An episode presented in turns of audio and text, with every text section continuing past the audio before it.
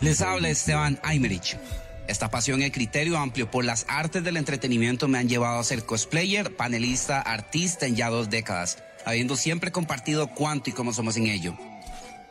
Nuestro estilo de vida geek no hace más que crecer, cada vez hay mucho que hablar, actualizarse y celebrar. Se en cine, redes, animación, videojuegos, música, cómic y muchas más artes, hobbies y temas. Y les hablo desde aquí como Imerich of the Hype. of the Hype.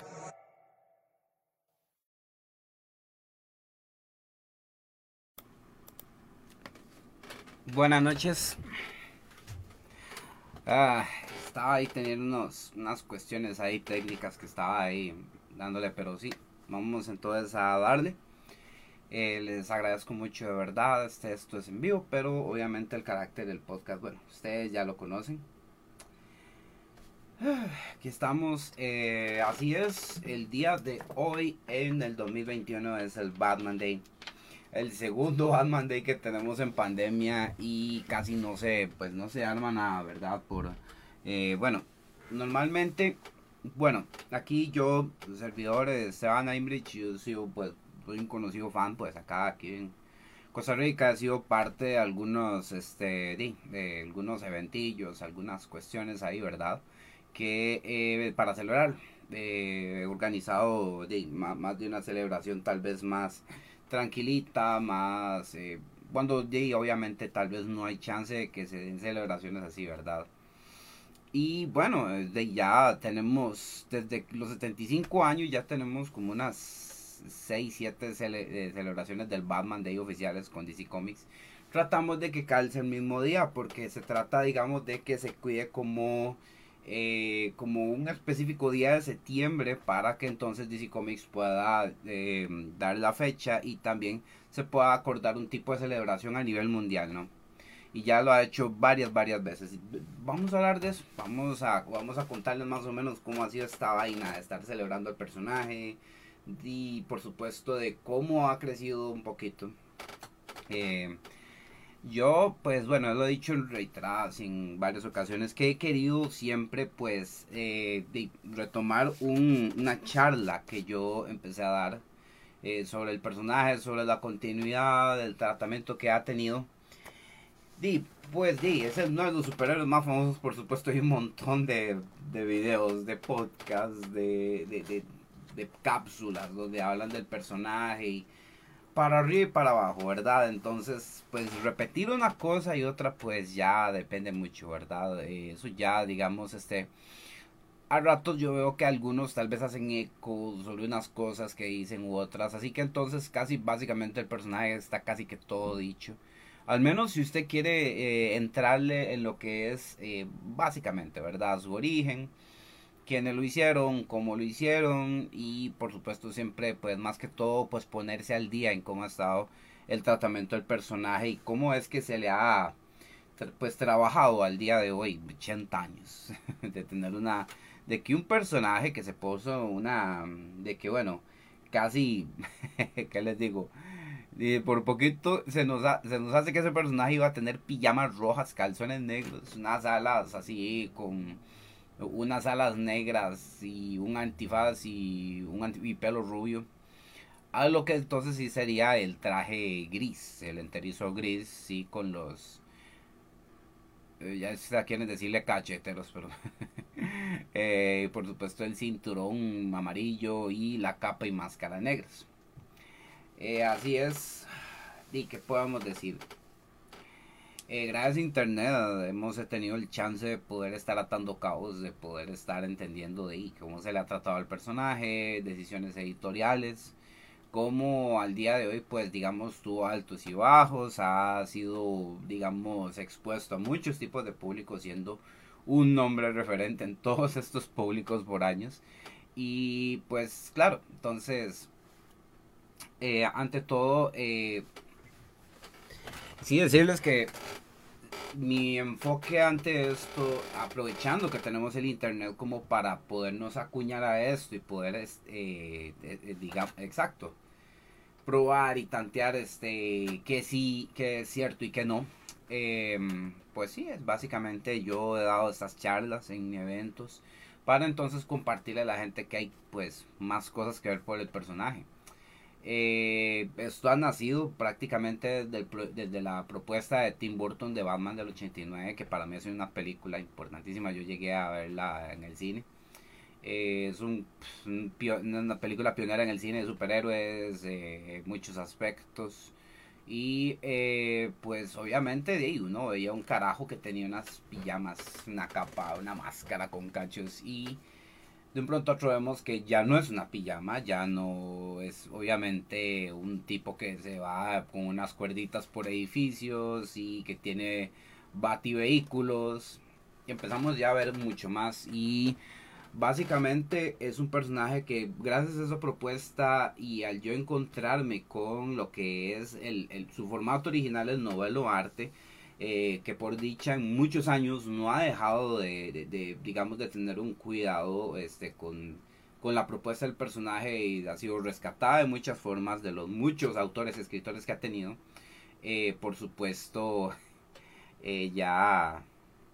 entonces, por ahí es donde me he estado yendo, pues, por ahí es donde me he estado, este, pues, por supuesto, apoyando cuando cada vez que me quiero, pues, acercar a compartir algo el personaje el año pasado hice unos videos haciendo tops, haciendo unas cosas que normalmente se hacen para YouTube y bueno, antes de ya dropearlo porque toma su buen tiempo y no lo tiene uno desgraciadamente, entonces eh, pues de, uno no deja de compartir porque uno no deja de consumir también, uno empieza entonces a leer reviews, uno empieza a tener de todo un poquito. Y eh, se ha vuelto algo agradable poder también celebrar al personaje de las muchas formas que lo conocemos y de las formas que nos agrada, ¿verdad?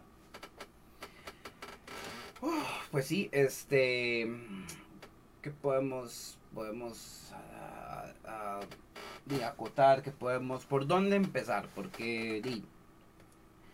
bueno, eh, son tantas cosas, oigan. Al día de hoy, por ejemplo.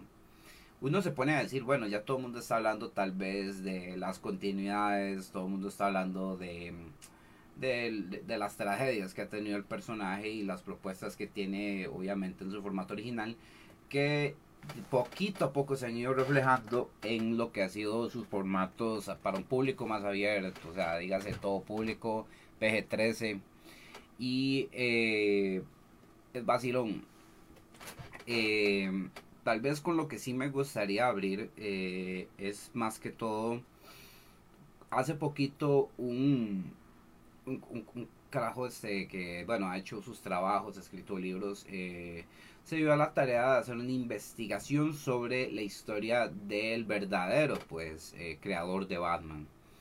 Eh, se ha develado mucho sobre el asunto en que de, por años se ha conocido que de, Batman, firma creado por Bob Kane, pues ha sido pues altamente cuestionado por gente muy cercana a la industria, gente que ha estado pues testigo de ver este varias cosillas y eh, de verdad bastante curiosas. Una vez más gracias al internet.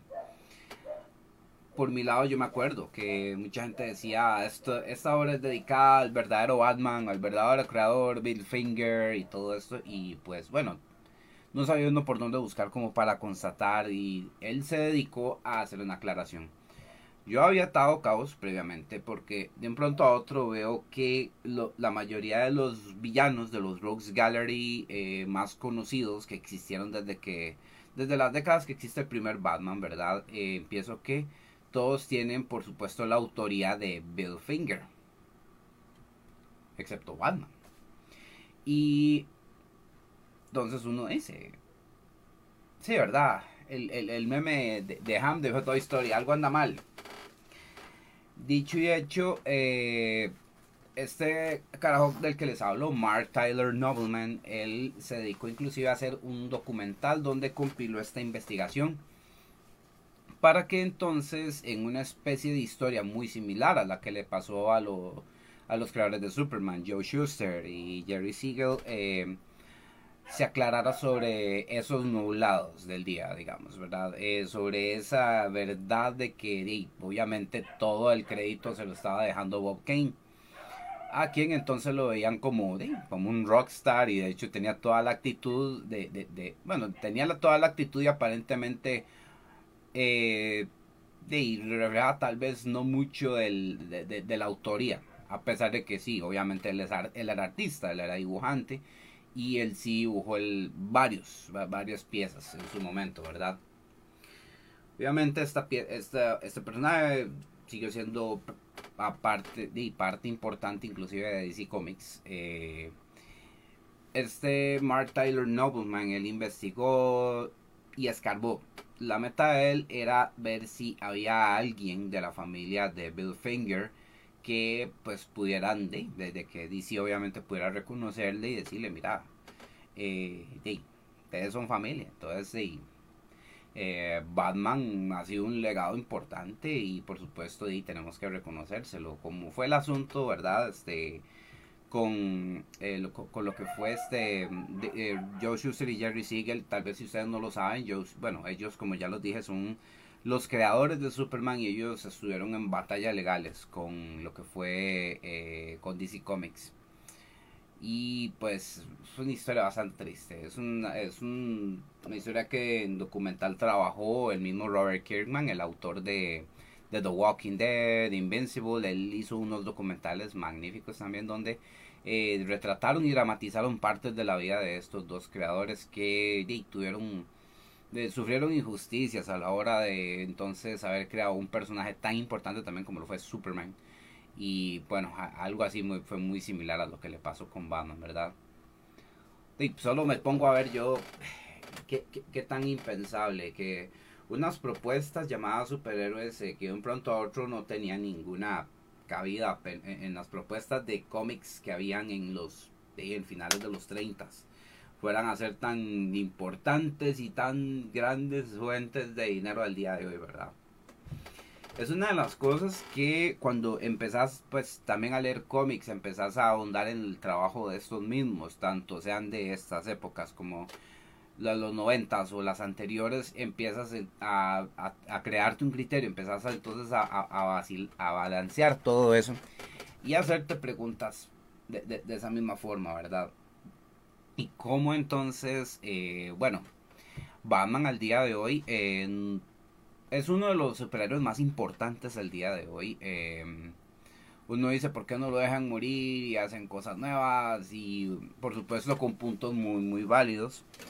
Y ahora, bueno, ahora estamos en un momento donde la industria del cómic pues está viendo, bueno, está pasando momentos eh, que veíamos o sea, sinceramente no veíamos venir de la forma en como se están viendo hoy, pero sabíamos que no iba a ir bien, que ya el medio físico iba, eh, eh, iba a ser muy afectado por como ahora estamos consumiendo las cosas digitalmente, en especial con el golpe tan duro que tuvimos con esta pandemia en el 2020.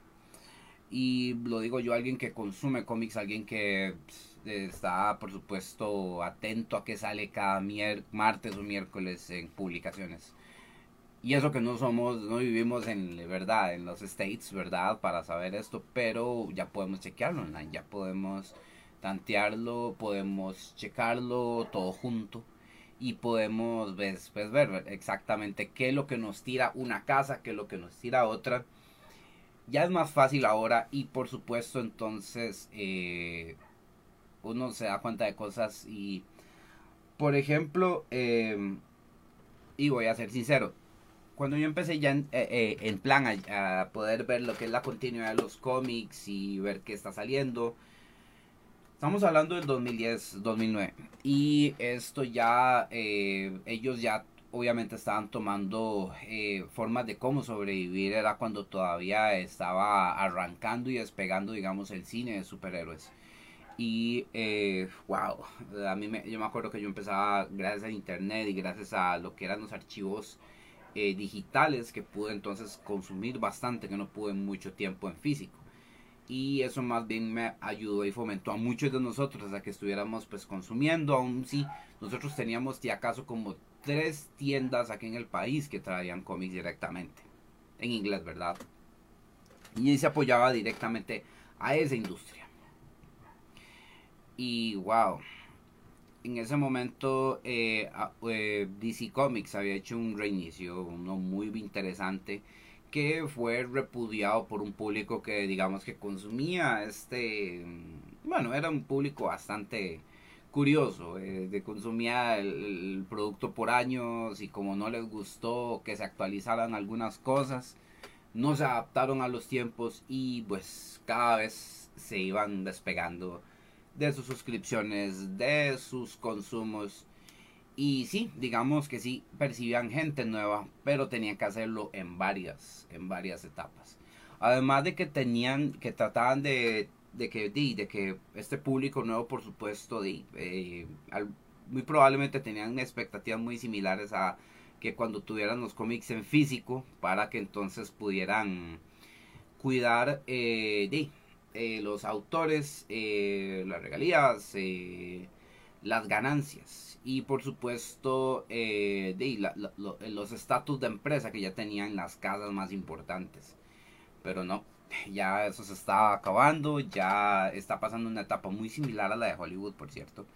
Y eh, no. Tal vez este, esto yo se los explico también porque están viendo muchas cosas muy curiosas que tal vez no, no, están, ¿verdad? Este, entendiendo.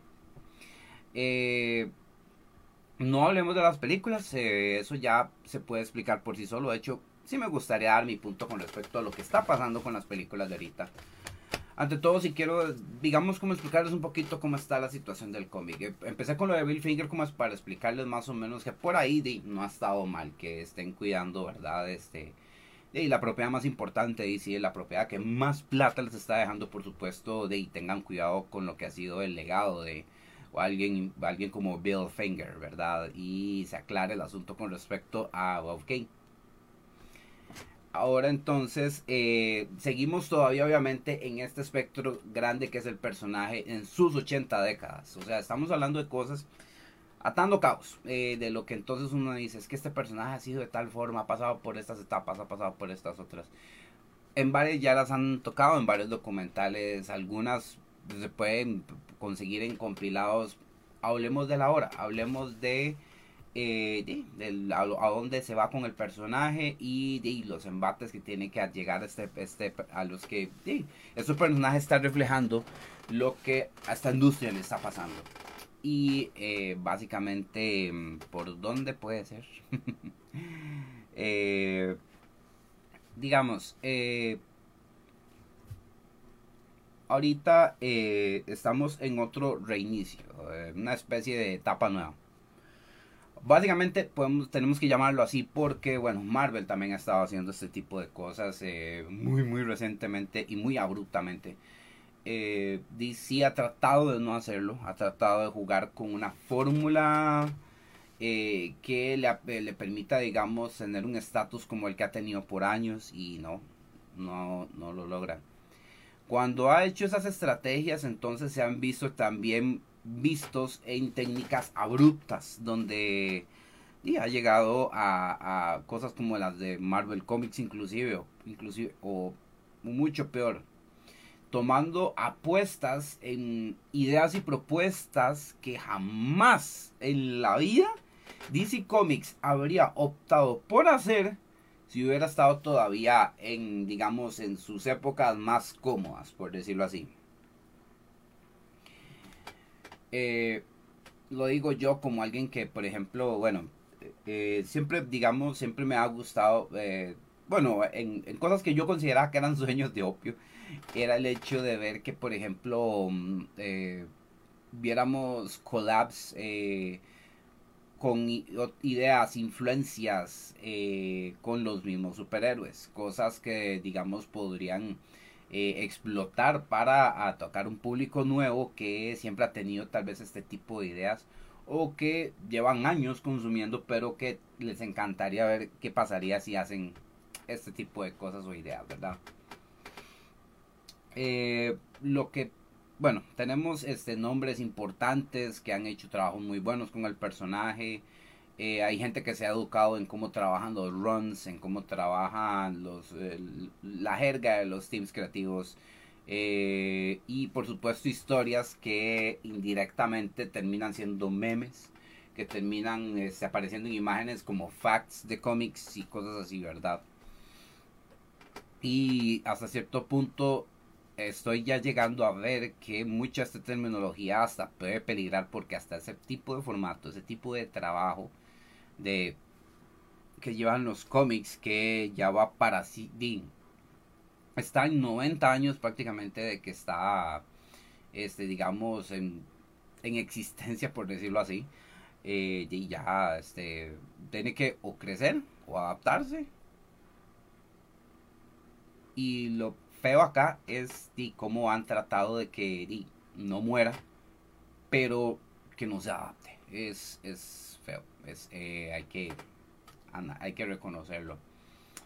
Eh, ya entonces se están empezando a hacer sonar bastantes quejas. Están empezando a haber una confrontación que uno creía que tenía mucho tiempo de que tenía que darse, que es el asunto de la narración del estilo del manga y el cómic. Y ahora ni siquiera eso, ahora tenemos un tercer y tenemos un tercer formato en el cual este que es el webcomic. Ahora eh, antes era el webcomic, el webcomic trató de jugársela con el formato del cómic tradicional. El web, y luego hubieron otros webcomics que eran más eh, pues más eh, más customizados, ¿verdad? Usaban un formato más loco eran puras ilustraciones o inclusive la, el, acomodo de viñetas era algo completamente más hasta abstracto, ¿no? y de hecho, eh, por eso vamos entonces a explicar, explicar cómo está el arroz, ¿verdad? Este, qué es lo que estamos viendo ahora con Batman. Eh, hasta el año antepasado, hasta el año pasado más o menos, es, eh, ha estado tratando de jugársela bueno, sí, ha estado tratando de jugársela tirando huesos. Y vamos a explicarlo de esta forma. Eh, hace unos tres años, creo, este, cuando terminó eh, New 52, eh, bueno, este reseteo de New 52 estaba planeado a que durara los 52 números de sus títulos principales. Esto terminó hace unos 3, 4 años, si mal no me equivoco. Eh, cuando terminó esto, empezó un rey, otro reinicio, otra época nueva, donde entonces, donde entonces pretendían que lo que pasó en The 52 ahora pues no pasó. Querían rescatar al público viejo que les consumían de alguna forma una de las cosas que, por ejemplo, mucho el público viejo se, se, se, se, desencantó de New 52 fue el hecho de que ellos enfocaron de que los cómics ahora compartieran como una especie de continuidad. De que, por ejemplo, los títulos principales de Batman, Superman, Wonder Woman y Flash, eh, hasta cierto punto compartieran eh, conexión con lo de, la Liga de la Justicia, por ejemplo, para que entonces tuviera sentido cómo entonces convivían todos como en armonía y que también, digamos, si algo pasaba en los cómics de la Liga de la Justicia, eso desencadenaba que, por ejemplo, apareciera la Liga de la Justicia de América, que es otra alineación que pusieron, Justice League Dark también, y, tam, y que calzara obviamente con los macroeventos y te, digamos, te motivara a poder entonces eh, checar los cómics no solo de los eventos principales, sino también de los, bueno, los títulos principales o de los personajes involucrados, lo cual no es nuevo, también Marvel lo estaba haciendo, pero Marvel a veces este, se pasaba un poquito, ¿verdad? Aquí sí, pues estuvo haciéndolo pues interesante, lo hizo llamativo, llegó a vender bastante con esa idea. Eh, hubo de polémicas con los números que estaban vendiendo. o sea, estaban diciendo que no, es que no vemos tanta plata, es que no, no, no, no, este, ¿verdad? Entonces, eh, sin embargo, se estaban acuñando eh, bastante día a las bases creativas con las que se la han jugado por años. Y hemos tenido pues bastantes arcos interesantes por leer. Y eh, cuando empezó River, básicamente lo que entonces DC dijo, vamos a mandar esas colecciones al carajo. Y nada más cada título que se vaya por su cuenta y ahí medio calzamos algo si hacemos un evento principal. Ok.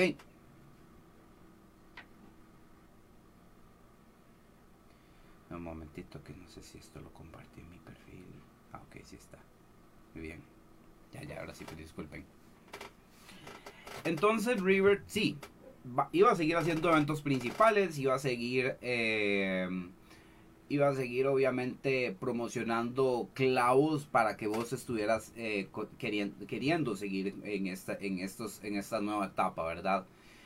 terminó, por ejemplo, la bendita Darkseid War y ahora aparentemente querían involucrar, el universo de Watchmen. Y eh, también querían vender la idea de un bendito secreto con respecto a Joker. Ok.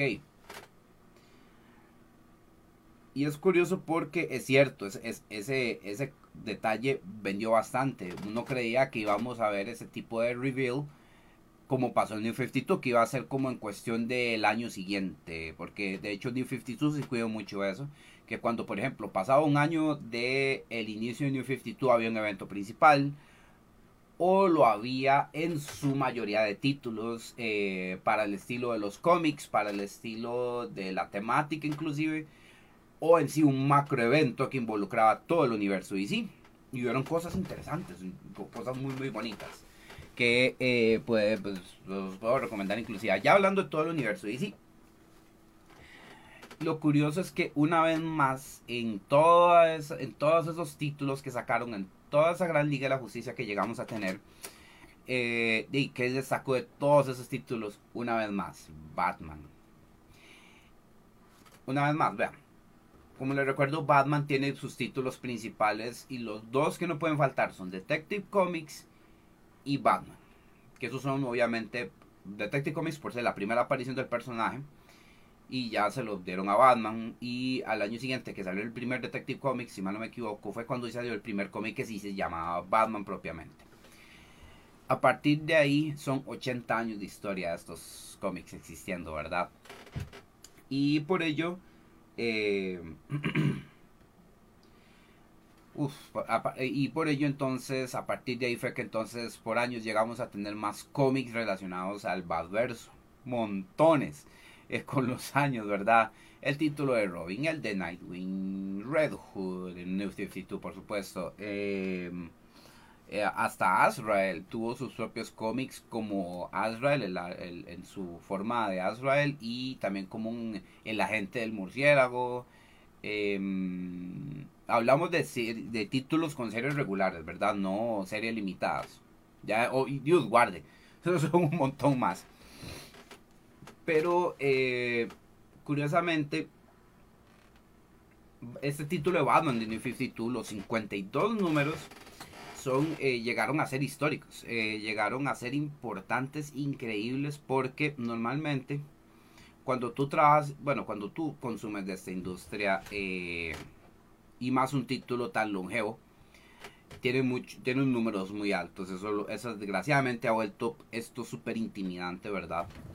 Aún más para, más para gente que se acostumbra a leer una historia de una cantidad limitada de capítulos con su principio y su final. Y eh, ¿qué pasa? Que aún a pesar de que el cómic específicamente dice, bueno, conseguimos a un carajo que va a escribir este arco, que va a durar estos números y vamos a numerarlos parte tal o parte cual, pero eso no aparece. En su mayoría no aparecen en las portadas. Y aun cuando no salen en las portadas, este intimida el numerito de al lado. Eso como para incrementar su valor, ¿verdad? Este coleccionable. Pero intimida un montón. Al día de hoy. Y antes intimidaba también un montón. Eso lo reconocemos nosotros que coleccionamos y, y comentamos esto que sí sabemos, digamos, este, que sí sabemos, pero cuando explicamos cómo tuvimos que enterarnos de esto, siéntese porque como dice, estaba por decirle Will Smith al tío Phil, es una larga historia. y así es. O sea, cada vez que yo trataba de hacer un podcast o trataba de tocar este tema, digamos, explicado y hablaba en un stream yo hasta hacía esto que acaba de hacer. Ay, hijo de pucha. ¿Cómo y inclusive yo en mis charlas, eh, mis paneles de Batman, cuando hablaba sobre esta continuidad, tenía que explicar un poquito sobre el formato, cómo era el estilo de la publicación y todo esto, que aún al día de hoy pues di, todavía hay que explicar. Y que ya como que está perdiendo validez el explicar un formato que ya hay que admitir que está desapareciendo. Y básicamente sí, teníamos que por ejemplo, este arco, como vuelvo a decirles, de New 52, de Batman, del número 1 al 52, bueno, casi todos fueron dibujados por Greg Capullo, y en su mayoría sí. De hecho, un gran porcentaje de todo fue escrito por eh, Scott Snyder. Normalmente cuando te, ponen al cargo de un cómic, eh, normalmente sos el artista, sos el escritor, y normalmente o está limitado a escribir un arco que si genera, por supuesto, dinero, si pues genera buenos reviews y es querido, es cotizado, te dejan más tiempo. Normalmente, como pasó en, la mayoría, si no es que todos los títulos de New 52, eh, cuando algunos escribían una propuesta de un personaje o lo y tal vez si no les iba bien, lo cancelaban de viaje o le cambiaban simplemente no, usted ya lo escriba esto, no, usted ya no dibuja esto, vamos a ponerle dos de estos manos, vamos a cambiar esta época y vamos a ver si esta propuesta se mueve mejor. Así pasa, por años ha pasado. Scott Snyder y Greg Capullo, eh, ese run, ese trabajo que ellos hicieron para su Batman del 1 al 52, es legendario por lo mismo, porque básicamente se posicionaron de tal forma y no por simplemente escribir un título que se llame Batman eh, simplemente porque se ganaron el se ganaron una fama se ganaron pues, eh, eh, ellos pueden decir que posicionaron el, el, consumo de cómics en el mapa valiéndose de Batman para ello. El, tanto el arte como de Greg Capullo junto con el, el trabajo de escritor de Scott Snyder quien ha dado clases de cómo escribir quien ha escrito también en varios números y antes de New 52 ha escrito en varios trabajos de Detective Comics. Ha incursionado en trabajos independientes de terror, suspenso.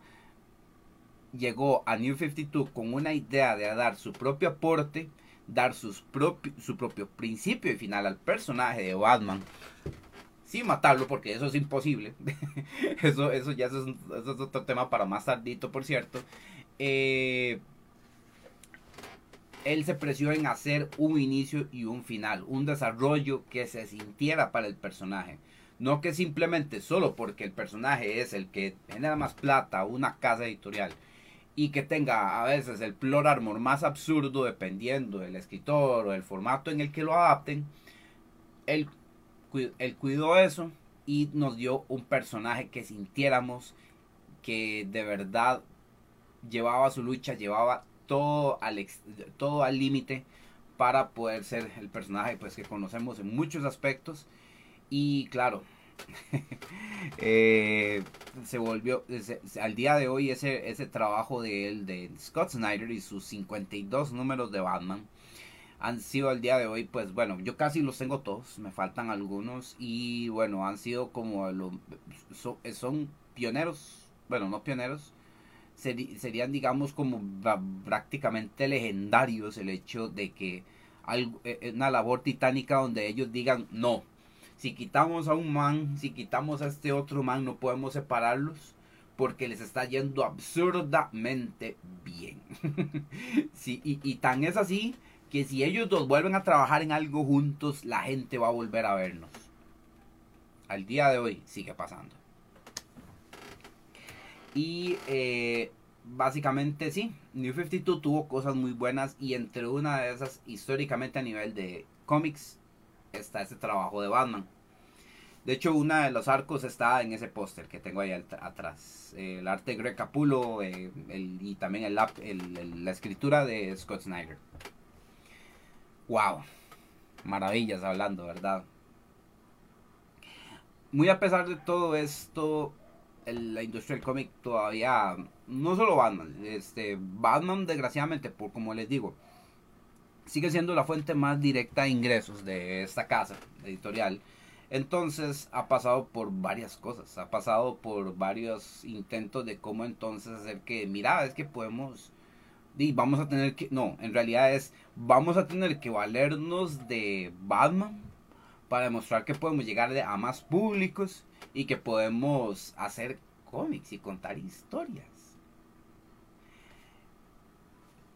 Por años, entonces, a pesar de todo esto, tristemente, sí, ellos pueden contar historias, ellos tienen casi que de lo más magnífico del mercado a nivel mundial, a nivel global, de verdad, artistas, escritores normalmente lo prefieren tener en el, en el casco estadounidense, por supuesto, pero ya los artistas obviamente le ponen mucho ojo y a verdad a los verdaderos lápices que andan allá afuera de, las fronteras, ¿verdad? Quienes por supuesto van a decir, mira, yo dibujé Batman, yo dibujé para DC Comics, ¿verdad? Eso por supuesto es un super punto en un currículum, ya por sí mismo, ¿verdad? Uy. Ahora, ¿qué sucede? En New 52 pasó algo muy vacilón que a mí me simpatizó, la verdad, eh, que es que empezaron con unos títulos de, historias que perfectamente podían ser curiosos por sí mismas, pero que todas las situaron en, pues, en Ciudad Gótica. Y hasta cierto punto influenciados, bueno, donde, donde digamos estuvieran como en el mismo patio de Batman. Eh, tuvimos propuestas como Gotham Academy, que tuvo hasta su público, que tuvo su fandom, que estuvo muy curioso porque era una, en, una ciudad donde estaba Batman y estaban sus sidekicks. Eh, eh, se trataba de este, de este cómic de una academia y de lo que sucedía ahí. Era una historia tipo suspenso a lo Harry Potter.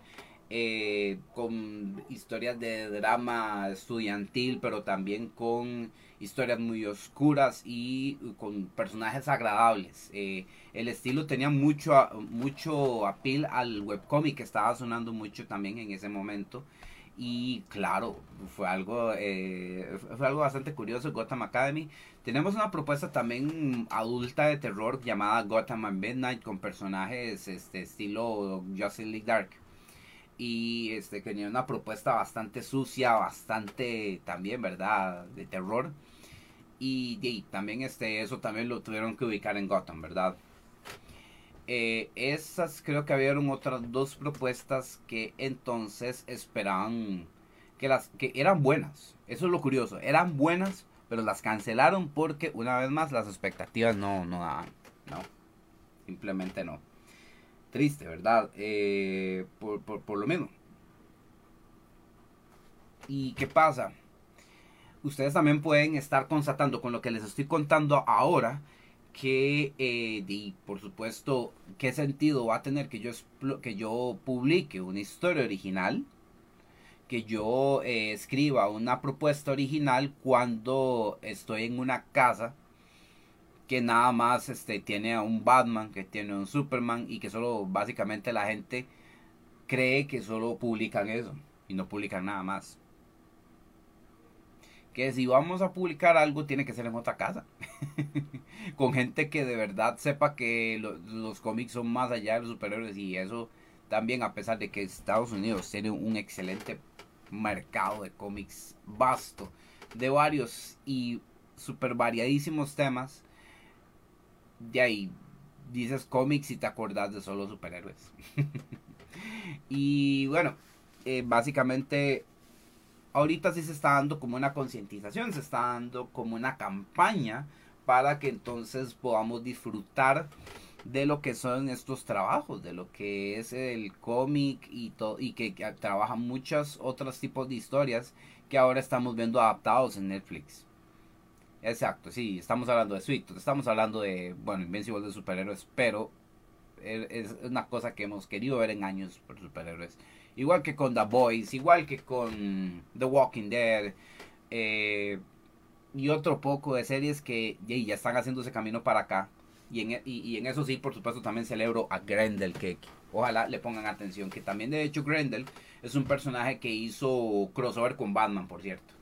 Como dos o tres crossovers, si mal no me equivoco. Y ahora Grendel en su historia original va a ser adaptado en Netflix. Ya anunciaron el cast, está increíble. Eh, yo lo espero montones y espero de verdad que lo hagan bien.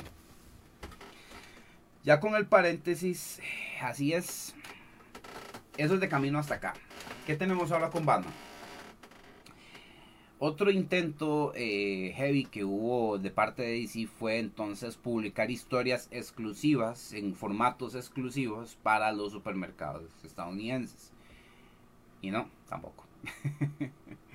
Eran historias muy aparte del canon, historias que por sí mismas obviamente, una historia, pues, si tú la trabajas, tiene que vender por sí misma. Y no, aún así obviamente la atención estaba tal vez hasta el canon, un canon que tal vez, mm, a pesar de que tuvieron excelentes artistas, tuvieron excelentes autores, eh, Dino no tampoco estaba captando pues verdad la atención. Por ello entonces, eh, a pesar de que, bueno, habían, habían prometido que íbamos a tener una historia con tres Jokers, que duró toda la vida en salir. y conforme empezó a dejar de salir, la gente se olvidó de eso. Lo mismo con el universo y sí chocando contra Doctor Manhattan y contra el universo de Watchmen. Eso también se atrasó. Eh, no tenía sentido y se sentía muy raro, se sentía muy muy mal, sinceramente. Y, y, y, y la barbaridad es de esto es que, eh, exacto, lo que se había prometido, lo que habían vendido para esta saga, lo terminaron tirando al puro final como si estuvieran tirando huesos. Hicieron otro intento de Identity Crisis que fue una cosa también que, no, no, tuvo ni pie ni cabeza. Así que entonces, no te, literalmente yo siento que no tenían que a dónde volver a ver o ver qué, qué tenían que hacer para que entonces volvieran a ver a los dos grandes nombres que yo les dije, Scott Snyder y Greg Capullo, para que vinieran con una propuesta super salida, super rayada y que me encantó, me destapó la jupa, me puso como loco y que está increíble y que pasó lo mismo con muchos de nosotros. Pero que si no hubieran estado en la situación que están, jamás llegan a eso. Yo jamás hubiera esperado DC Comics hubiera sacado un macroevento tan rayado y tan loco y tan influenciado por la música como lo fue Dark Knight's Metal. Y claro, ¿por qué lo menciono si es un macroevento? Porque sí, es en torno a Batman que este evento está pasando. Una cosa reloquísima donde entonces simplemente ya habiendo tenido una cuestión como el multiverso, ahora tenemos un multiverso oscuro tenemos eh, versiones malas de Batman fusionadas con algún miembro de la Liga de la Justicia para entonces llegar a zarandear la tierra como la tenemos, ¿verdad, Fernando? Ufa, sí que estuvo súper rayada. Y, sí, gracias, Fernando. Bienvenido. Exacto. Jamás yo hubiera esperado, o sea, este tipo de eventos y este tipo de historias los hubiera esperado, no sé, en historias, en libros como heavy metal, trabajos independientes, o sea, me, voy a entender más o menos. Eh, jamás lo hubiera esperado, entonces eso fue una movida que sí le generó money, le generó otra vez ponerlos en el mapa, no solo porque lo escribían ellos dos, sino porque era una propuesta muy de ellos dos literalmente. Greg Capullo es alguien que le gusta Black Label Society, que es el de de Zach Wild, el, ex guitarro de Ozzy Osbourne, que también es una bandota, es un excelente músico también. Y bueno, Snyder es alguien también que tiene unas muy buenas influencias que obviamente este, puede explotar, pero que obviamente dependiendo del trabajo, entonces él simplemente, pues, ¿verdad? Me imagino que ellos entonces llegaron con esta idea para decir, bueno, nada de lo, nada de lo que ustedes quieren hacer está funcionándoles, nosotros tenemos esta vara tenemos esta vaina loquísima, estos diseños, tenemos esta propuestota que es algo que por muchos años me imagino que no solo Snyder y Capullo han querido hacer, han querido hacerlo no sé cuántas cantidades de autores, ¿verdad? Que han querido inclusive, ah, sí, y en este arco se muere Joker y lo más, no, no se puede, no podemos matarlo. Y se muere Batman, no, no podemos matarlo. Va, va a regresar de alguna forma tiene que ver cómo lo revive. O si no, contratamos a alguien más que lo reviva. O nosotros lo revivimos y le decimos cómo lo tiene que hacer y usted tiene que escribirlo en sus palabras. Así funciona. Está rayado, pero yo lo disfruté un montón. Por lo mismo, porque estoy vivo para disfrutar algo que jamás esperaría de una casa como esta. Y, por supuesto fueron abiertos en admitirlo, en, en, explotarlo y, por dicha le sacaron provecho. Y se, bueno, se gozó, se aprovechó e hicieron otra nueva etapa después de eso. Ahí obviamente se sintió que era, Fernando, ¿qué, qué muerte épica le darías a Batman? Bueno, hay varias. Tengo varias ideas porque eh, el haber consumido cómics así ya, digamos, me ha dado, por supuesto, ideas. Y tengo hasta con un evento épico y de hecho y todo. Eh, eh, se me ocurrió hacer una historia épica, inclusive involucrar a Thomas Wayne, de hecho, Batman, el Thomas de Flashpoint, para borrar lo que hizo Tom King, que de hecho ya voy a explicar eso, de hecho, qué fue lo que pasó. Eh, entonces DC ha tenido que recurrir a eso eh, de, esas formas. Y bueno, este de, Dark Knights eh, Metal fue en torno a Batman, fue en torno a lo que ha sido el personaje de importante y de, bueno, del pedestal en el que siempre ha sido puesto y que como con, una idea muy curiosa, de hecho es otra idea que fue muy similar a lo que hicieron, o sea, Batman ha tenido paralelismos muy curiosos con Captain America, curiosamente, que entonces empezamos pues a reflejar eh, personajes que tienen ciertas ideas de diseño similares, eh, sagas que se llaman muy similar también, y cosas que en elementos también de sagas importantes son muy, muy, muy similares. O sea, te empiezas a leer todos. Yo también consumo Captain America, entonces ya lo empezás a ver. De hecho, sí. Porque Dark Knights Metal eh, nos estaba poniendo la propuesta donde todo lo bueno que estaba, que, que fue Batman para salvar el universo en varias historias y todo esto, se estaba volteando la tortilla. Ahora todo, todo lo que estaba haciendo Batman, pues obviamente estaba rebotando mal en el universo y tenía que ver cómo se salvaba todo, ¿verdad? Y eso a mí me gustó también, porque entonces ya digamos, este, ya obviamente estamos tirándole como una hecatombe multiversal a uno de los personajes con el Pro Armor más absurdo. Entonces, obviamente, ya eso es uno de los clavos que más vendían, por supuesto. Por lo más rayado que es, ¿verdad? y bueno, no contentos con esto porque otra vez estaban yéndose para el caño pidieron, les pidieron otro evento llamado Dead Metal. Aparentemente como con más requests eh, para que fuera como esa secuela a Dark Knight's Metal, involucrando a otro elemento que también les está dejando plata, pero al parecer no lo suficiente como lo es el Batman que ríe. Entonces decidieron enfrentarlo en un evento a lo Dark Knight's Metal, también multiversal, eh, también con multiversos, personajes, versiones que la gente ha querido ver por años y todo esto para tener Dark Knights Dead Meta, que a mi parecer no es tan bueno como Dark Knights Meta. En fin, este, básicamente así está teniendo que jugarse la DC. Mientras tanto, cuando empieza River, y ahora que, ya me dijiste ese, tema, Fernando, que te agradezco mucho que estés por acá, eh, DC empezó con el trabajo de Tom King para mí fue como un bajonazo enorme porque empezamos con la etapa de Snyder que estaba muy alto y no podía dársela a cualquiera. Y básicamente el heredero más directo que yo hubiera pensado es James Tynion, que ha sido un alumno directo de él, que ha trabajado varios trabajos de Batman también y que ha tenido pues sus muy buenas propuestas. Eh, no, se lo dieron aquí, se lo dieron a Tom King. A James Daniel lo relegaron al Detective Comics, que de hecho estuvo muy interesante, estuvo muy bueno. Pero de no, eh, la atención por lo que hizo Snyder todavía estaba puesta, el spotlight todavía estaba en Batman. Y tristemente, ¿qué pasó? Empezó a verse los intentos no solo del autor, sino de la editorial por captar y estar siempre en boga, aún sin tener a Snyder y a Capulo. Como lo es mostrar nombres de sagas interesantes sin explotarlas bien y también jugar con hechos importantes del personaje y todos eran alegrones de burro espantosos.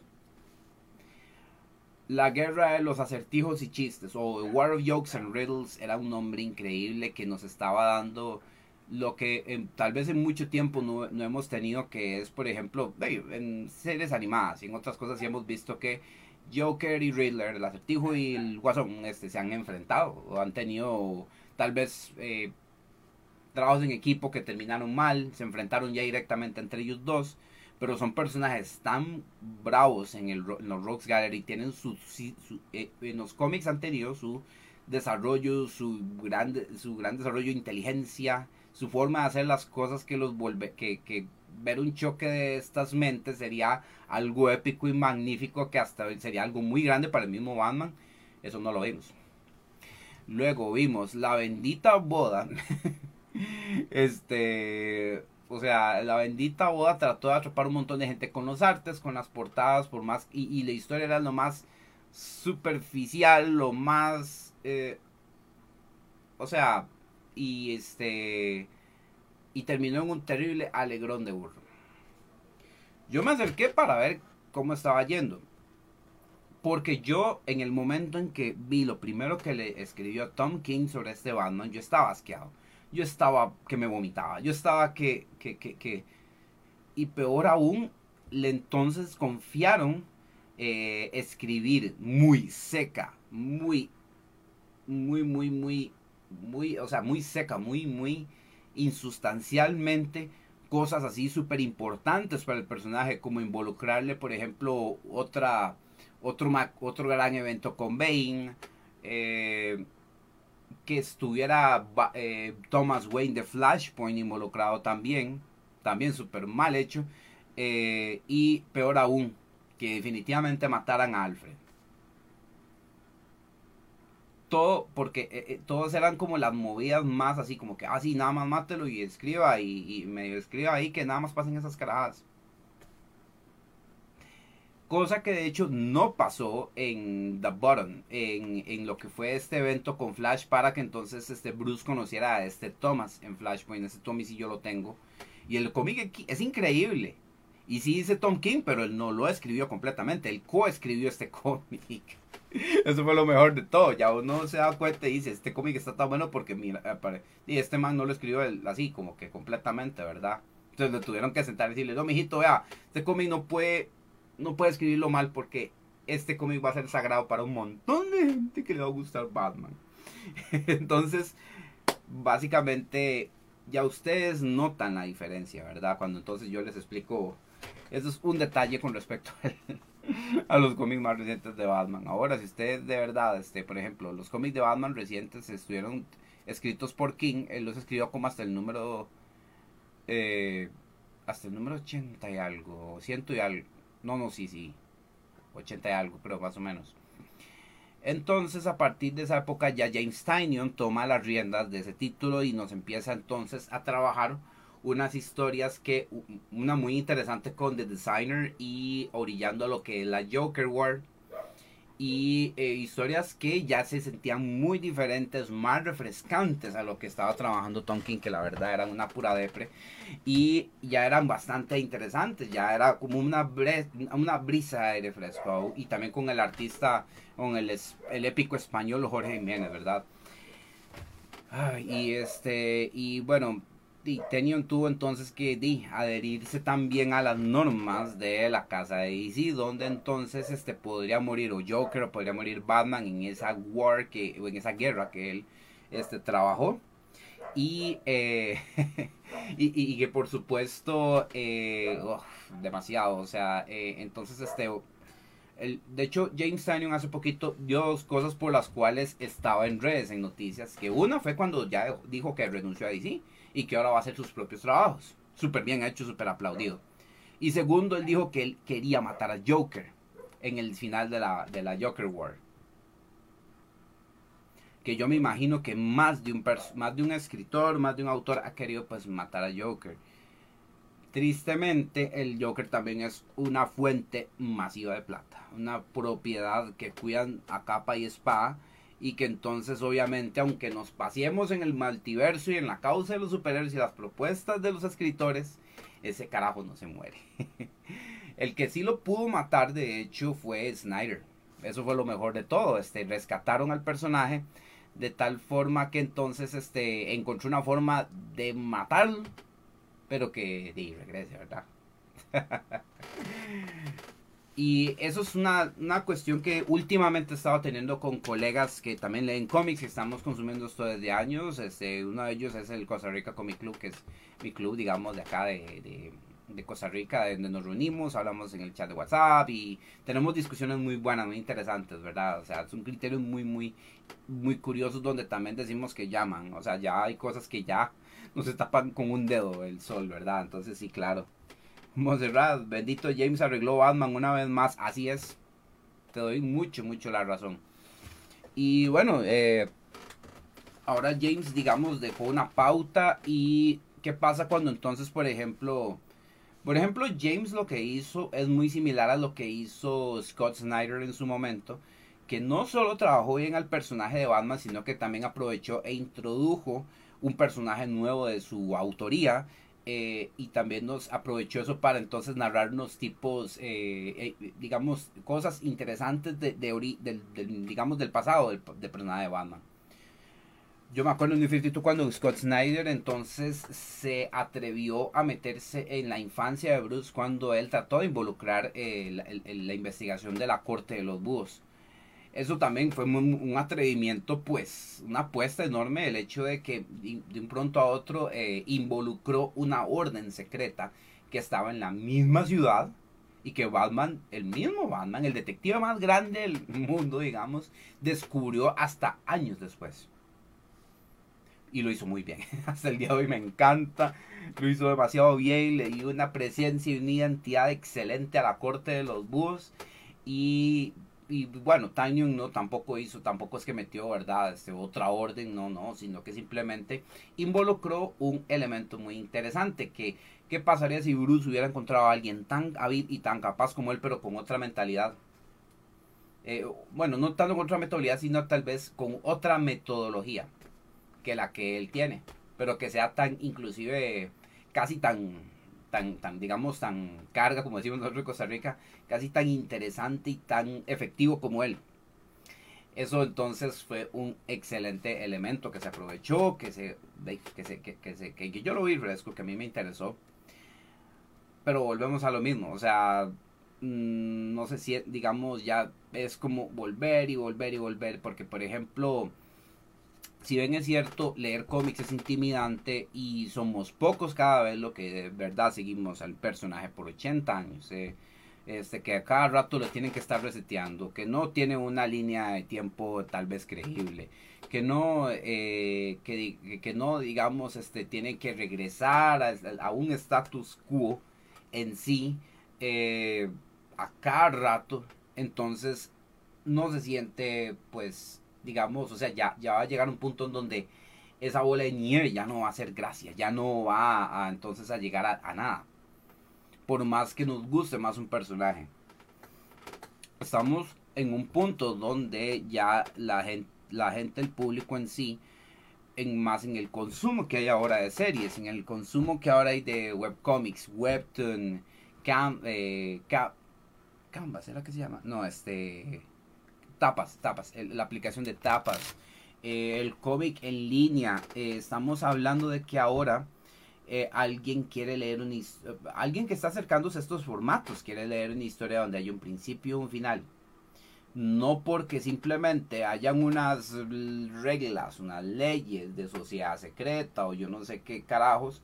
Entonces el bendito personaje que sabemos que ya, ya cumplió su función, simplemente no se muere y ahí ven qué, más le hace en manos de otro artista.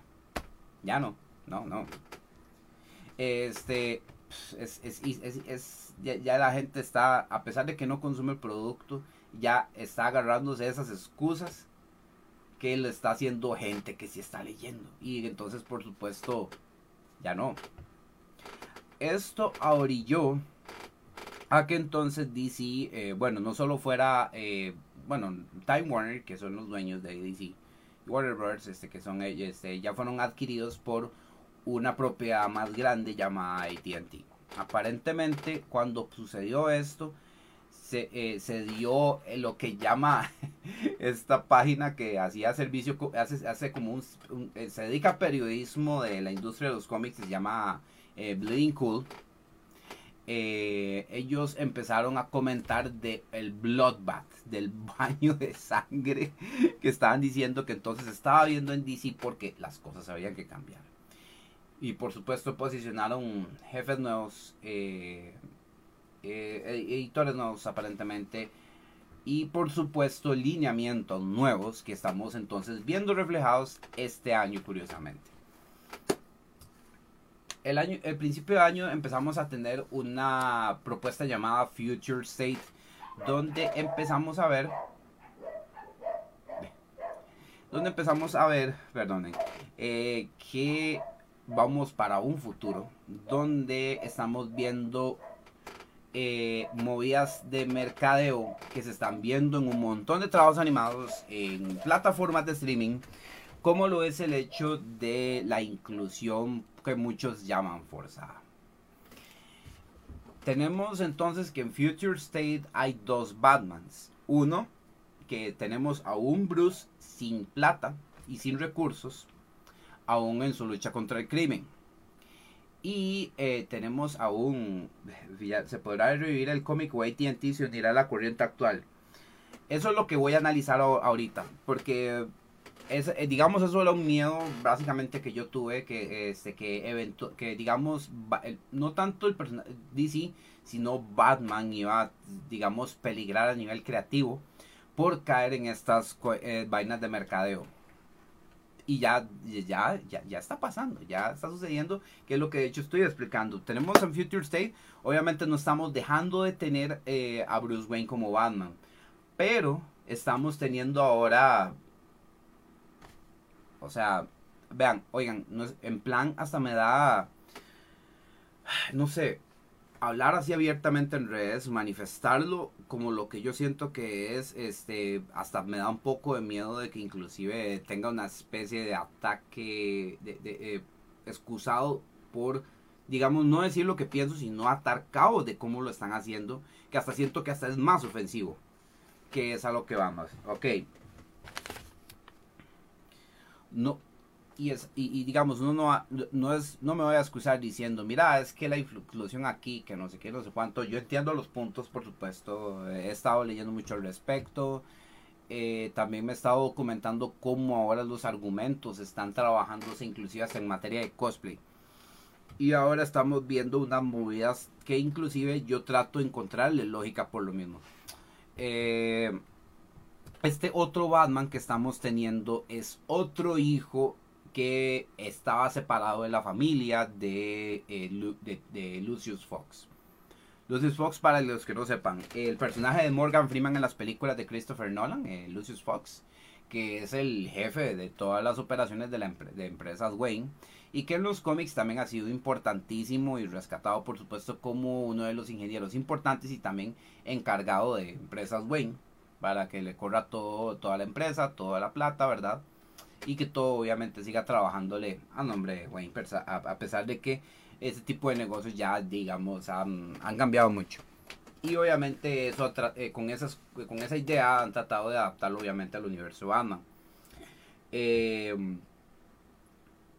de pronto a otro tenemos que un aparecido hijo de, eh, de Lucius Fox empezó a salir como Batman a tratar de resolver unos casos en estos cómics en el futuro y apenas adaptándose a lo que es andar de Batman y entonces tenemos un trabajo donde no nos conecta ni siquiera con el personaje este del hijo perdido este de Lucius Fox que de un pronto a otro está en la ciudad y de un pronto a otro está enfundándose un traje de Batman y eh, pues afrontando una lucha donde de verdad no, no, no se logra. Se siente estos cómics, de hecho, yo los leí. Se sienten como una película detectivesca de un carajo que está tratando como de encontrarse a sí mismo.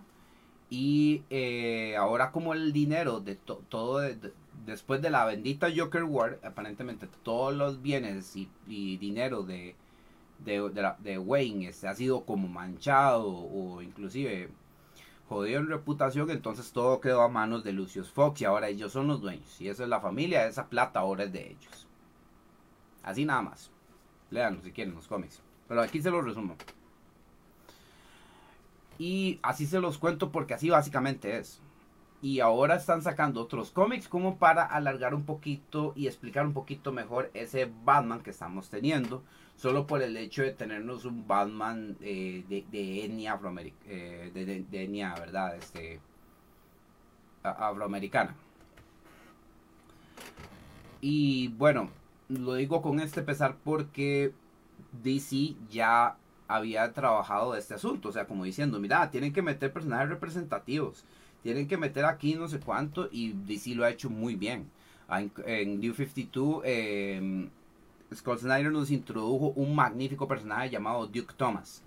Él, eh, desde niño hasta, hasta, hasta cuando avanzó la historia, él no él ni siquiera tenía que ser un Robin para haber sido introducido como un excelente personaje que iba a tener un gran futuro. Y estaba increíble porque es una historia bien contada, es un, un personaje súper bien introducido, algo que no está forzado, algo que ha sido contado.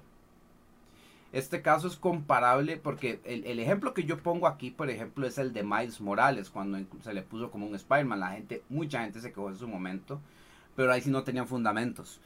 Miles Morales en el universo de, en el universo Ultimate de Marvel eh, estamos ante un, un, Peter Parker que había muerto. Un Peter Parker que se había sacrificado en una batalla final y que para ese momento había un digno heredero con una muy buena historia de origen también como lo fue el asunto de Miles Morales a quien también le trabajaron una historia con su familia eh, también le trabajaron un excelente uff no no Miles Morales hoy por hoy, ya que muchos lo conocen gracias al Spider-Verse, la historia de su cómic es mucho mejor y ahora ya se están dando cuenta de que sí se puede contar algo bonito. Sí, tal, yo entiendo que por varas de mercadeo sí está bien, quieran cambiarle la etnia al personaje principal que conocimos desde hace años. Eso lo están haciendo un montón de, de, de empresas, están haciendo un montón de marcas. Y eso obviamente ellos mandan, ellos hicieron focus group, hicieron sus cosas, ¿verdad? Para llegar a esas decisiones. No es solo un estudio que simplemente está siguiendo una agenda, no. Son varios estudios, son varias firmas que ya están llegando a ese entender, están llegando a ese acuerdo, por decirlo así, para trabajar de esta forma. Sin embargo, hay un dejo de que lo están haciendo arrastrado. O sea, o arrastras, a regañadientes, por decirlo así. Y por eso es que tenemos estos otros dos Batman. O sea, está, está, está muy extraño. tenemos, bueno, bueno, ahorita, bueno, pasó lo de Future State, que es lo que nos contaban del futuro probable que íbamos a tener. Que iba a ser este, bueno, tenemos a Jonathan como Superman, el, el hijo de Superman ahora va a ser Superman tenemos otra Wonder Woman de Brasil, eh, tenemos a el Batman, eh, este hijo perdido de Lucius Fox. Eh, entonces, y bueno, la, nueva Green Lantern se, se, ve excelente, se ve muy bien. Hicieron cambio de género, hicieron cambio de... sí, o sea, el personal. Y, Green Lantern obviamente está muy abierto a eso, ya que la propuesta de Green Lantern este, ha admitido más Green Lanterns de otros tipos, extraterrestres. Entonces ahí no hay nada que decir. Y de hecho el personaje es una excelente, una excelente propuesta, de hecho. Y eh, la hija de Aquaman con Vera eh, también es una excelente propuesta, de hecho. Y, em, pero ellos estuvieron súper bien posicionados. O sea, no, eh, no como este Batman que de un pronto a otro fue como una lucha que tuvieron que darse como para queremos un Batman negro. O sea, eso básicamente es lo que estaba cuando, cuando ves las publicaciones cómo tiraron todo esto y cómo lo posicionaron, uno dice, pero, pero, puña, oh, bueno, está bien, vea, no podemos quitar a Bruce Wayne de Batman, entonces vamos a sacar unos títulos donde hay un Batman, ¿verdad? Y uno dice, hay un look, eh, y la gente, los mismos fans que estaban leyendo y consumiendo estos cómics, que normalmente también este, están en pro de este tipo de, digamos, de, de agenda, por decirlo así, este también dicen, pues, hubieran puesto a Lucius Fox como Batman. Él ya estaba adentrado en la lucha, él estaba, fue es un mejor personaje, mucho mejor construido como para que simplemente pongan a un aparecido. O sea, eso fue un elemento súper extraño. O sea, me explico. Mm, hay como segundas y terceras intenciones en esos manejos que entonces lo están dando a entender de esa forma y, no se siente bien. O sea, estamos hablando de que no sé si es una queja directa o indirecta de esta movida que están haciendo, pues, verdad, este, eh, los mercados ahora. No sé si sea la vieja escuela de DC que no le está viendo que está haciendo esto. ¿Verdad? Estoy tirando análisis serios, estoy tirando verdades así bien jodidas. Porque, exacto, o sea, son cosas que no tienen sentido. O sea, y muchos de ustedes ven ahorita porque hay un Batman con la cara tapada, porque hay otro Batman también, que, que, también, ¿verdad? Es el, es el clásico, ¿verdad? Prácticamente, ¿qué está pasando? Porque tenemos todos estos Batmans? Eso está pasando. Exacto, que el cambio sea lo más orgánico posible, pero respetando los creativos y si ya existen esos personajes que no los desperdicien. En Future State a Duke Thomas lo tuvieron relegado a los Outsiders. Y la historia estuvo muy buena, por cierto, también. Para mí que, ojalá continúen ese. y vamos a eso. No están dejándose en claro. Llegamos a un punto donde DC está tratando de percibir plata de cualquier forma para entonces eh, tener tal vez los mismos privilegios que, que tuvo en su momento. Eh, y no lo digo yo. Eh, como vuelvo a decirlo, esto es resultado de estar atando cabos. Un, un hecho aquí muy importante es esto. Cuando usted es un hombre muy importante en una casa, eh, usted eh, goza de privilegios para que entonces usted mantenga su exclusividad y sea una fuerza creativa a, considerar, eh, ¿verdad? Mucho de la fuerza creativa que tuvo Marvel por muchos años ha sido Brian Michael Bendis. Este man ha sido, bueno, ha tenido la autoridad de un montón de titanadas de Marvel ¿Qué pasa? Que eh, vemos que, que, hizo el anuncio de que se iba a pasar a DC. Y uno dice, ¿por qué diablos se iría Bendis de Marvel? Después de años, de años, de años. Y también bueno, tal vez el caso de Tom King eh, estaba también pues este curioso, ¿verdad? Eh, Tom King eh, hizo el trabajo de él de visión en los cómics, que estuvo excelente y que fue una gran influencia para la serie WandaVision de paso. Y, uno dice, bueno, le estaba yendo bien en Marvel y bueno, si me imagino que le dieron el cargo, en, le, ofrecieron irse a DC para que escriba Batman, pues por supuesto nadie desaprovecha eso. Excepto para que hiciera la la tontera que hizo, ¿verdad? Pero eh, ah, Bendis está Bendis estaba más adentro en Marvel que cualquier otro. En muchos aspectos. Y un pronto otro se va para DC. Fue hasta meses después de que sucedió esto que entonces se ató cabos. Donde entonces ya se dijo que, que tanto Tom King como Bendis eh, firmaron una exclusividad con DC porque entonces le iba a pagar lo que se le estaba pagando en Marvel, que Marvel parece ya no le iba a pagar. O sea, estos privilegios, sean regalías, sea este sea digamos garantizarle pagos extra por aquí, por acá.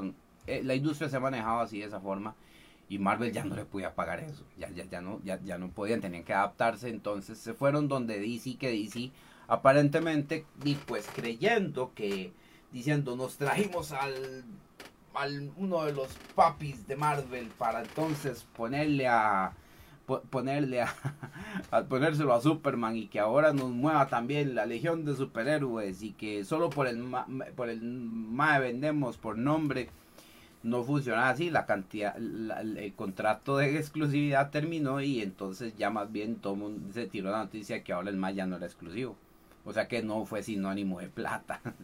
y entonces, por supuesto, ya no podían pagarle lo que ya no. Sí, no, exactamente. Ahí se confirma lo que les estoy diciendo. y eh, bueno, lo de Tom King ya, de, bueno, ya les conté toda esta vaina, ¿verdad? Pero eh, entonces ahorita eso es lo que está pasando ahorita en Batman. Future State, eh, bueno, tiró unas cosas que sí están trabajando ahorita. bueno, Infinite Frontier fue algo muy bueno, muy interesante, pero que a parecer no, no dejó nada de 5, pero a mí me encantó, está muy bueno como título. Porque entonces aprovecharon y están lavando, el, y se lo recomiendo yo de mi persona porque le están lavando la cara al Thomas Wayne. Ese Batman Thomas Wayne que es, otro Batman súper popular, otro Batman que ha pegado montones y que ahorita ya le están lavando la cara del la super mal aprovechamiento que tuvo en la época de Tom King.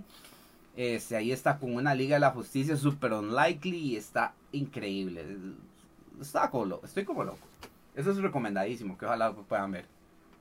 Pero, eh, fuera de eso tenemos, bueno, Batman, Detective Comics. Detective Comics tuvo un gran detalle, excelente análisis, hermano. Por ahora me debo ir, pero espero, mañana terminarlo. Abrazo desde México.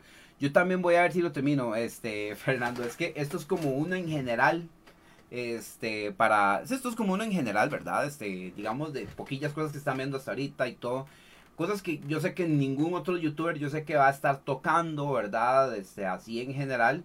Pero entonces como para hablar al día de hoy, aprovechando el día de Batman. De hecho, puñas que si ya llevo y media, más bien te agradezco muchísimo porque me estés escuchando y cualquier cosa, Fernando, gracias, gracias. Yo transmito en Facebook eh, lunes a miércoles y transmito en Twitch eh, ya cosillas más seculares, pero siempre abierto a hablar de cómics, siempre hablar de abierto a hablar de este tipo de temas que estamos comentándolo.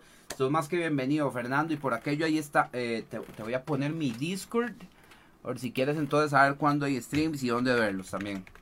Si quieres checarlo ahí, estás más que bienvenido a mi server, man. Gracias. Para ir cerrando, eh, para ir cerrando esto, porque sí, la verdad, esto es como para explicarles un poquito cómo está la realidad ahorita para entender. Eh, bueno, tenemos, este, por supuesto, la época de James Tynion eh, con este título de Batman ahorita que está acercándolo más a lo que se vio en en Future State y que es el asunto de tener una ciudad gótica controlada con mano de hierro. Y, y a pesar de que el futuro se ve muy lejano pero también muy cerca al mismo tiempo pregúnteme cómo este tenemos que Detective Comics eh, bueno un, un gran éxito con Detective Comics, un gran acierto es que ahora gracias a eso tenemos a un costarricense eh, trabajando en Batman. Ya tenemos también, por supuesto, orgullosamente otro costarricense trabajando para Superman. Excelente John Timms y eh, Dan Moore es el que entonces ahora ha estado trabajando en el especial de 80 años de Joker. Excelente historia de él. Una mini historia para el 1027 de Batman también. Excelente también y está haciendo mancuerna con la escritora Mariko Tamaki, controvertida, bien controvertida Mariko Tamaki, en una historia que eh, muchos dicen que es muy floja, que nada que ver, pero que la está salvando el gran trabajo y el gran, gran talento de Dan Mora que ha hecho y aprovechado y hecho unas cosas increíbles, magníficas. Y por el arte que está haciendo él, vale la pena. Son unas piezotas. Ahí yo estoy tratando de tenerlas si puedo, ¿verdad? Eh, ¿Qué pasa? Que entonces eh, tenemos historias que no son una gran cosa. Últimamente le están tirando arena sería, así hasta, cierto punto a la artista Mariko Tamaki. Quien yo también me senté a hacer la tarea un poquito a ver quién era ella, de dónde salió y por qué de un pronto a otro tenemos a alguien como ella escribiendo un libro, un título de Batman así de pesado, ¿verdad? Importante. Usualmente DC para un tipo de nombre este tipo de artistas eh, lo pensaría para una Batgirl o Black Canary, pero lo tenemos con Detective Comics y con Batman. Eh, Mariko Tamaki hizo eh, propuestas que la llevaron a ganar premios Eisner, a trabajar propuestas donde obviamente ella, ella es digamos de la comunidad LGBT e hizo trabajos interesantes eh, con respecto a esa propuesta. Hizo cosas pues interesantes, ¿verdad? Este, que la llevaron a ganar no solo un Eisner, ha ganado más premios en lo que es Canadá, en lo que es Canadá, si mal no me equivoco, ella es de Canadá, si mal no me equivoco. Sí, ¿verdad? Y, eh, y este, ya pues, inclusive trabajó eh, por, la, por lo que ella se granjeó prácticamente la polémica fue por escribir como una historia que se llama I Am Not Starfire, donde entonces trabaja una historia donde la, por supuesto, perfectísima y bellísima Starfire es madre de una, de una hija que pues no es como su mamá, que es gruesita em, y digamos como un tipo de, de, persona que digamos este que se refleja muy ahorita que tiene problemas de ansiedad y muchos de este tipo de cosas y tocando este tipo de temas que entonces este, están ahora muy en boga según el mercadeo que hay ahorita verdad eh, entonces eh, se granjeó pues esa polémica, el hecho de que digamos el trabajar ella temas eh, con los que ella ha ganado premios con personajes de DC. Eso entonces como que le, están tirando, bueno, ciertos sectores le están tirando a ella. Y ahora entonces ni siquiera relaciona el hecho que está escribiendo Detective Comics. Para que vean cómo está el asunto. Y así es, entonces, eh, y esto es lo que tenemos al día de hoy con Batman. Tenemos artistas muy buenos, eh, trabajos que están tratando de ver qué consiguen de, público, de plata. Y, y, y no, no voy a cerrar sin antes referirme a un intento muy curioso de este año que tengo que mencionar, que me llamó bastante la atención que ha sido la incursión de DC Comics y Batman en Webtoon. En Webtoon. Así como lo oyen. Primero que nada, ¿qué es Webtoon? Puede que, porque sí, es cierto, mucha gente que tal vez no esté siguiendo este, este formato, esté siguiendo este, este, este, digamos, esta plataforma, porque es una plataforma. Webtoon es una página coreana que se ha apreciado entonces que se le expongan y eh, posteen trabajos, eh, trabajos a nivel pues mundial, ahora está en español también, eh, donde entonces este, usan un formato más adaptado a leerse en un celular. Que por ejemplo hagas un swipe y ya tengas un cuadro, hagas otro swipe y tengas otro. No que en una página la tengas toda acá, los, todas las viñetas de un solo, no. Eso se acabó. Eso ahora ellos están trabajándolo de esta forma y es un formato bastante agradable. La gente está leyendo aquí. Y por supuesto hay un montón de títulos que han estado pues que entonces han, han sido pues generadores de números grandes ahora que este mercado está creciendo enormemente de producto de eso tenemos un anime que sacaron en Crunchyroll original de aquí directamente que se llama God of High School. Hay otros trabajos, por ejemplo, eh, que entonces están volviéndose muy, muy, muy, muy famosos en memes, en personajes, y un pronto a otro uno dice, pero estos personajes de dónde salieron? Esto no pudo haber salido de Cartoon Network o de Netflix, o me explico. Entonces es de ahí, de Webtoon. Hace unas no, mentira, eso fue hace la semana pasada, si no me equivoco, que estrenaron capítulos nuevos de una propuesta que yo creí que jamás vería la luz en DC. De hecho, en DC no salió, pero salió en Webtoon, de las manos de DC, llamada eh, Los hijos de la familia Wayne, prácticamente. Este tipo de tiras cómicas, que es el formato en el que trabaja, son historias cortitas de cosas como graciosas que viven entre eh, Bruce y sus obviamente hijos adoptivos entre familia o la Bad Family, ¿verdad? Dígase Alfred, dígase, también incluye, incluye por ejemplo a, a Spoiler, a, a, Cassandra, todos, digamos, los involucrados en la Bad Family, eh, de cómo viven su vida, momentos graciosos, eh, fuera completamente del canon. Pero obviamente tenemos a un Red Hood, tenemos a un Nightwing y tenemos más personajes con situaciones graciosas, con artes muy, muy interesantes también y con historias que, que, que te sacan a uno una risa y cuidan pues que no, se salga de los personajes. O sea, son historias que a mí me, agrada, a mí me agradaron y eso que yo soy, digamos, consumidor de esas historias y entonces el ver que, por ejemplo, tengamos un Red Hood, tengamos un Damian Wayne, tengamos un Duke Thomas, que son personajes que solo existen en los canon de los cómics y que es un canon que es que tiene digamos su línea y verlos en este otro tipo de propuestas eh, eh, es, es retador.